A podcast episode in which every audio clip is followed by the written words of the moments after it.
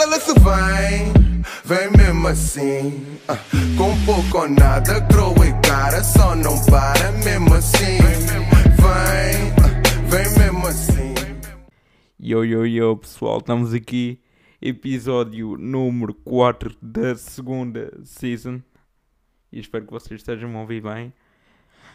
Uh, não tenho muito tema, pá. Estou a fazer isto só por uh, preencher um bocado o meu calendário, porque estou a curtir mesmo de fazer isto. Agora vocês deveriam me estar a perguntar: Xavier, tu, como gajo que quer ou faz uh, humor, não devias explorar temas antes de vires para cá totalmente sem conteúdo? Uh, sim, um bocado. É pá. Isso tipo, imaginem. Uh, imaginem que vocês pedem um pão ao pa tipo vários pães ao padeiro. E o padeiro diz sim uh, domingo sai. Domingo do, domingo sai. Ok só fazemos pães ao domingo. Se não for domingo não fazemos pães. É pães ou pães pães não é pães. Vamos concordar que é pães.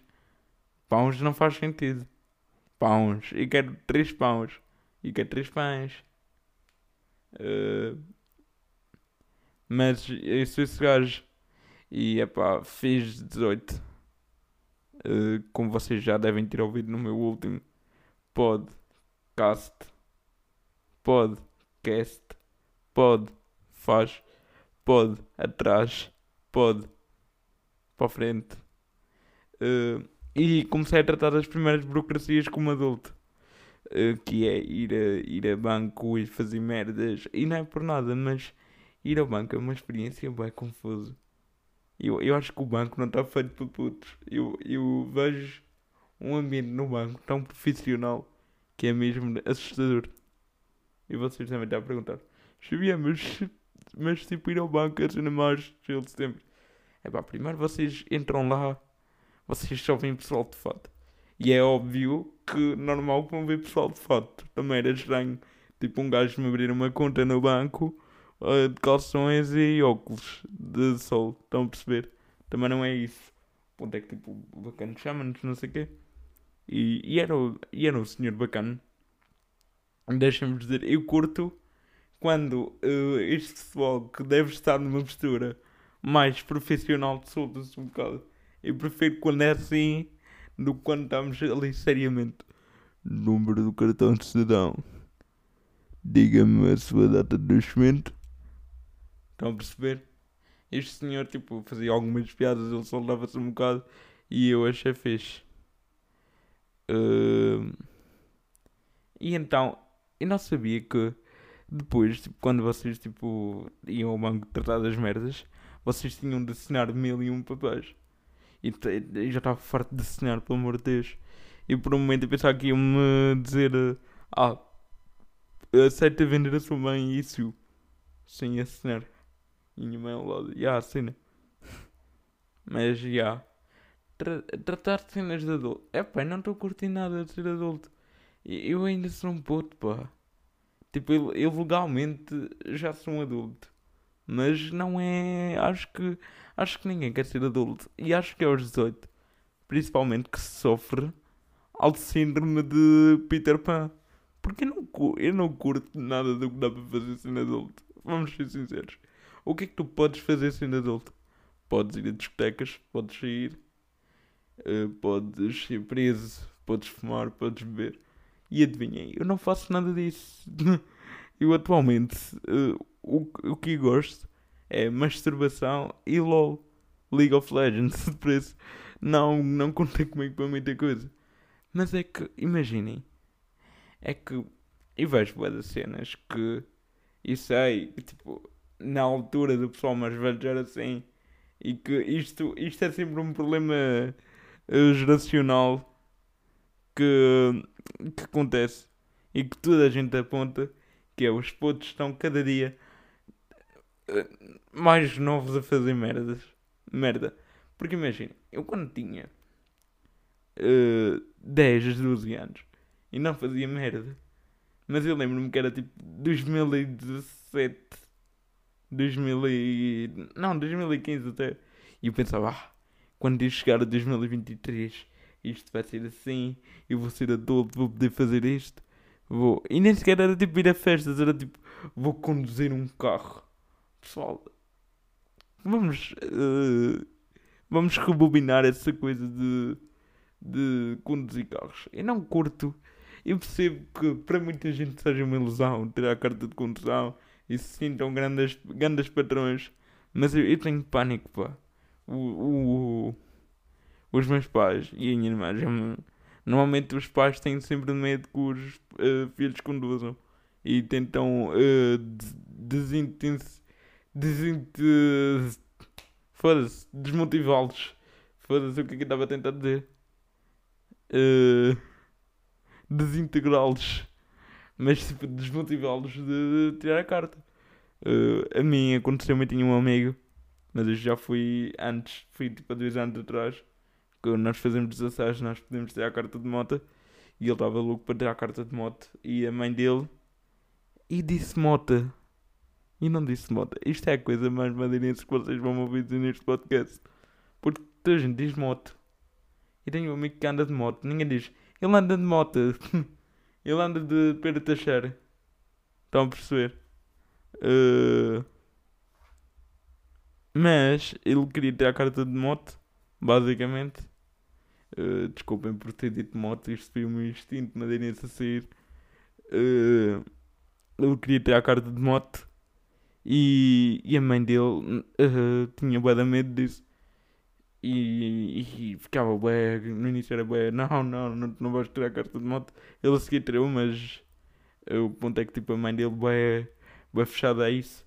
Os meus pais estão sempre a dizer, ah, nós temos de arranjar tipo uma escola de condução uh, especial para tu tirares a carta com carrinho adaptado para tu conseguires fazer as tuas voltas. Mas é assim, pessoal. Se eu já tenho medo que aconteça uma merda em minha cadeira Imaginem, há umas 3 semanas, 3, 2 semanas, a minha cadeira uh, foi para o Funchal arranjar. E eu fiquei a tripar uma semana. Tipo, eu fiquei sem autonomia nenhuma, estão a perceber? E ficava uh, mesmo deficiente. Uh, numa cadeira de rodas manual, sem poder fazer um caralho. Então, o que é que. O que é que aconteceria se eu tivesse um carro? Primeiro, se eu tivesse um acidente ou alguma cena fora, eu ia entrar em pânico. E não sei. Eu, eu ainda não tenho aquele espírito de adulto, pá. E tenho ainda boas burocracias para pa tratar. E, e se eu disser isto agora, vai soar bem responsável da minha parte. Mas tu-me a cagar, vocês que me julguem. Uh, eu não sei falar com pessoas, pá. Imaginem, eu tenho que ligar para, para a universidade, para uma das universidades que eu vou me candidatar. Uh, a perguntar se tem se a residência está adaptada para pessoal com deficiência. Mas eu já estou a adiar isso a bué e já tenho a candidatura na segunda. E vocês provavelmente estão a ouvir isto domingo e estou a gravar isto sábado. Uh, não sábado, bem. Acabou de, é meia-noite em ponto agora mesmo, de sexta para sábado. E eu ainda não tratei disso. Porque, tipo, imagina, eu tenho bué medo da rejeição. Eu tenho bué... Eu, a mim custa-me falar com pessoal que sabe mais do que eu de merdas Estão a perceber? E não é porque eu seja sabichão. Eu prefiro que seja um amigo a me dizer, yeah, tipo, isto tem, ou yeah, isto não tem. Mas a partir do momento que nenhum dos vossos amigos tem informação sobre isso e vocês vêm-se obrigados a ligar um espaço e tenho bem medo que me respondam como um otário. Não, ninguém quer saber de pessoas que não andam aqui. Você que pega na sua cadeira e se punha na casa do caralho. Estão a perceber? E penso que a chamada vai ser assim. E vai ser igual a... Sim, eu, eu sou portador de uma deficiência. Você porta droga? Não, porta uma deficiência. Ah, diga. Uh, sim, sou portador de uma deficiência e gostava de saber se aqui tem residência adaptada. Ah, não, não temos. E aí o meu mundo desaba. Estão a perceber? Mas a seguir as pessoas. O que acontece? As pessoas tentam dar sempre alternativas. Mas eu não sei gerir alternativas que me dão. É como, por exemplo, quando vocês vão ao Vorten. Isto é o maior exemplo quando vocês vão ao Vorten e vocês querem comprar um, uns fones da JBL, por exemplo. E depois, tipo, vocês já viram aquele modelo, já analisaram, já curtiram para caralho, e depois chegam lá e vos dizem, ah, não tem. E vocês ficam, foda-se, não sei o quê. Como é que eu. como é que eu lido com isto? E depois o gajo diz, mas temos uns da Oppo, Oppo, que já agora tinha nome de marca de merda, ninguém, ninguém põe nome de uma marca bacana de Oppo, vamos concordar aqui.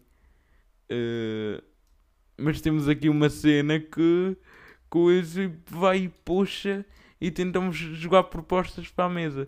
E se vocês forem como eu e tiverem um ataque de nervosismo, que é o que me acontece bem, tipo, oferecem-me, por exemplo, eu quero ficar em Coimbra, oferecem-me uma casa em Beja e eu fico, yeah, bacana, estão a perceber? Uh, então, a ideia é tratar disso o mais rápido possível. Uh, que tenho que tratar disso e vou, vou ver se trato disso na segunda de manhã, que tenho a candidatura de segunda à tarde. E vocês vão dizer, cheguei é bem responsável da outra parte. Eu, yeah, porque nem não sei fazer essas cenas de adulto. Isto tudo para dizer que se, uma, se o carro estragasse uh, e depois tipo, se batesse em alguém, então como é que é, caralho?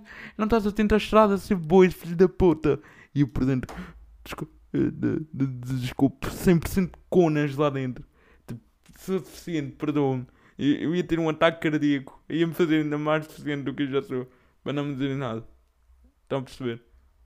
Uh... E isso que eu já tive problemas. Aqui, aqui na minha zona uh, já, já me ameaçaram boé vezes. Já, já fui ameaçado uh, por pessoas. Porque as pessoas. Uh, não, o pessoal com deficiência que, que fala e que ouve este pode, pode se sentir identificado com isto. Principalmente os que têm cadeiras de rodas elétricas. Que é o pessoal. Discrimina, bué. Discrimina-nos, bué imaginem, é diferente de racismo. Porque racismo é.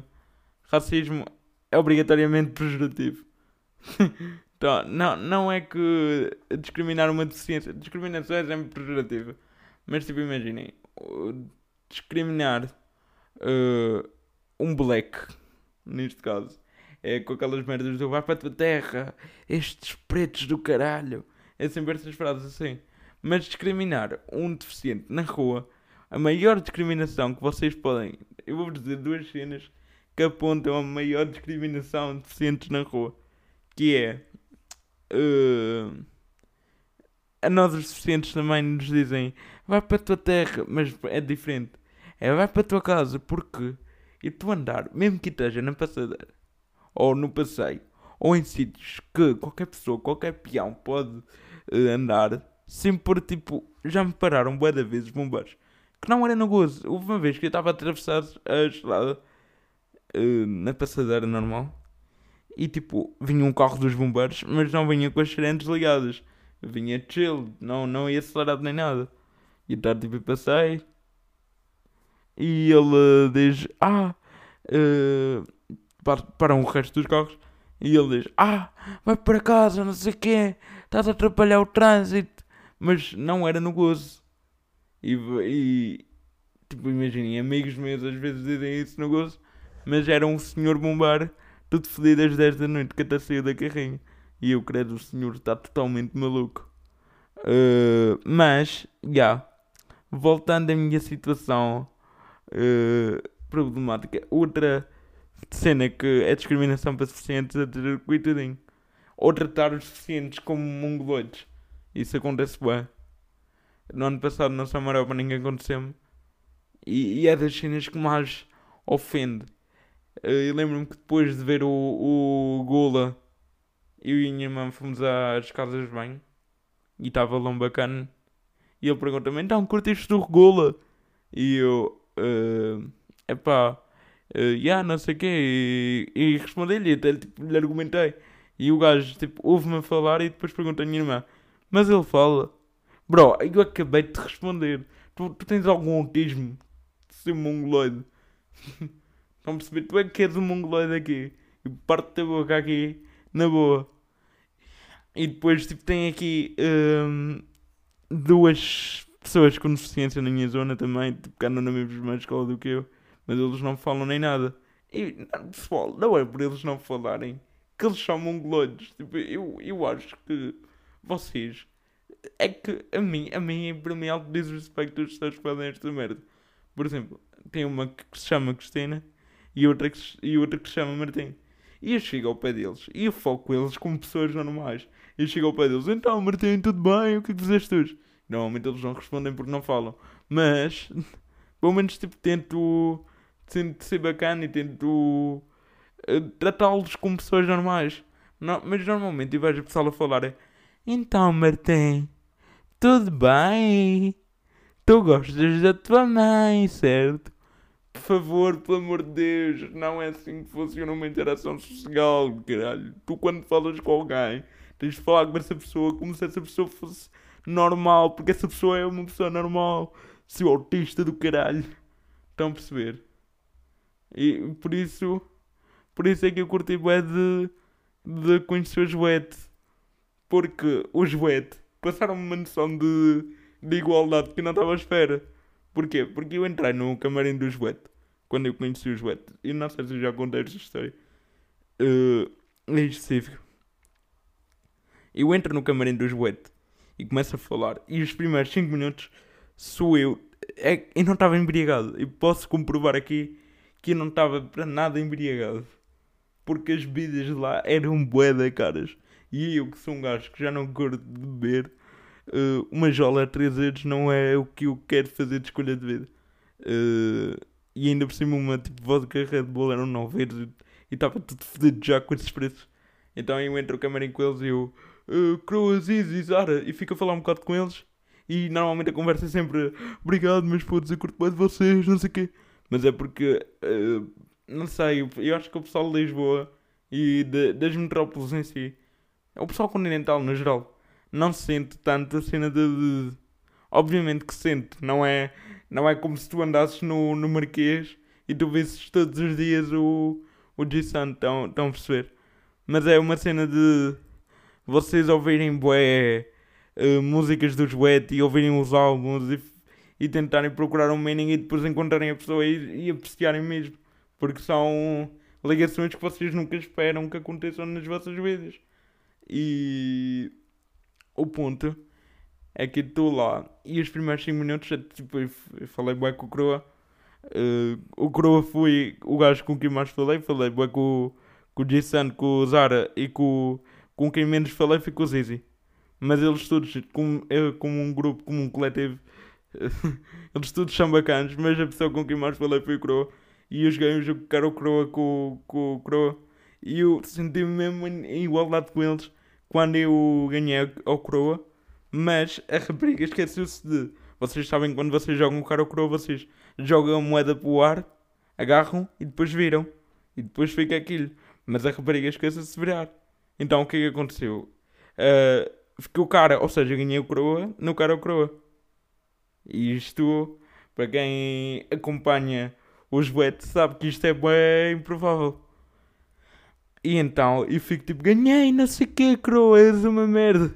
E o Croa, ah, seu batoteira do caralho. E eu, eu curti, bué, mesmo com este sotaque.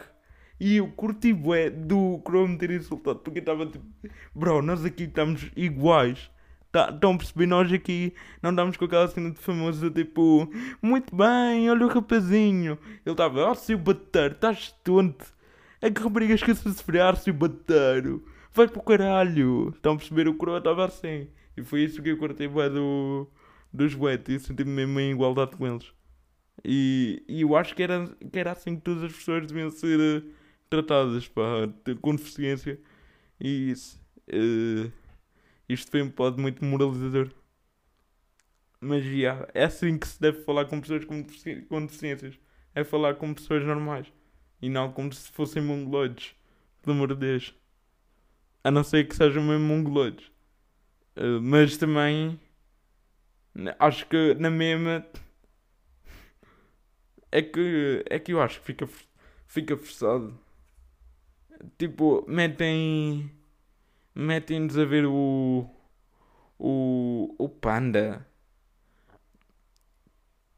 Uma rapariga que tem 18 anos. Tipo, bro, metam-lhe a ver uma cena mais. Mais. Fixe, mais. Sei lá, não, não é ver o panda no meio do pavilhão. Metam-lhe a ver, de, sei lá, South Park. South Park no meio da escola. metam-lhe a ver South Park ou metam a ver, eh, sei lá, eh, uma série fez rapaz, uh, sei lá, estão a perceber? E queria esse tipo de dinamização de deficientes e é assim que se vai chamar este episódio. Mas antes de acabá-lo, mas antes de roubá-lo, eu queria vos citar aqui um poema que eu escrevi com muito carinho para vocês neste episódio. E eu até vou pôr uma música especial para isto. Mas deixem-me primeiro beber um pedacinho de água. Depois já vos citar este poema.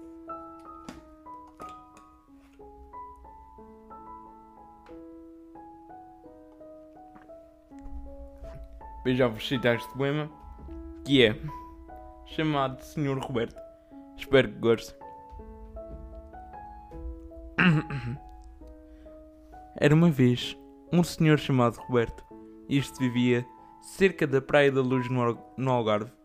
Era um senhor bem parecido e com o coração pôr, tão pôr que sempre que via alguém a pôr, ia tentar ajudar.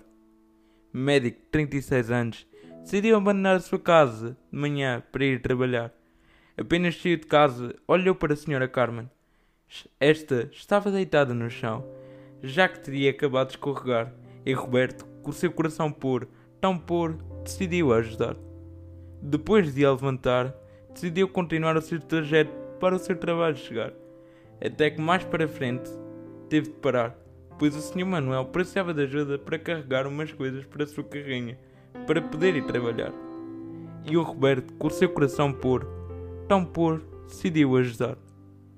Depois de o ajudar a carregar as coisas para dentro da carrinha, decidiu continuar o seu trajeto para, seu, para o seu trabalho chegar. Mas mal sabia ele com o que se haveria de deparar, já que via uma menina do outro lado da rua a chorar. E esta pediu-lhe boleia para sua casa ao pé do mar.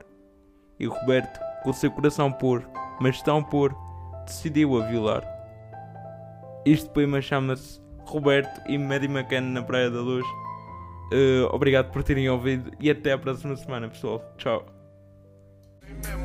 Assim como és dos próprios pés, tá bom, não mexe, vem mesmo assim.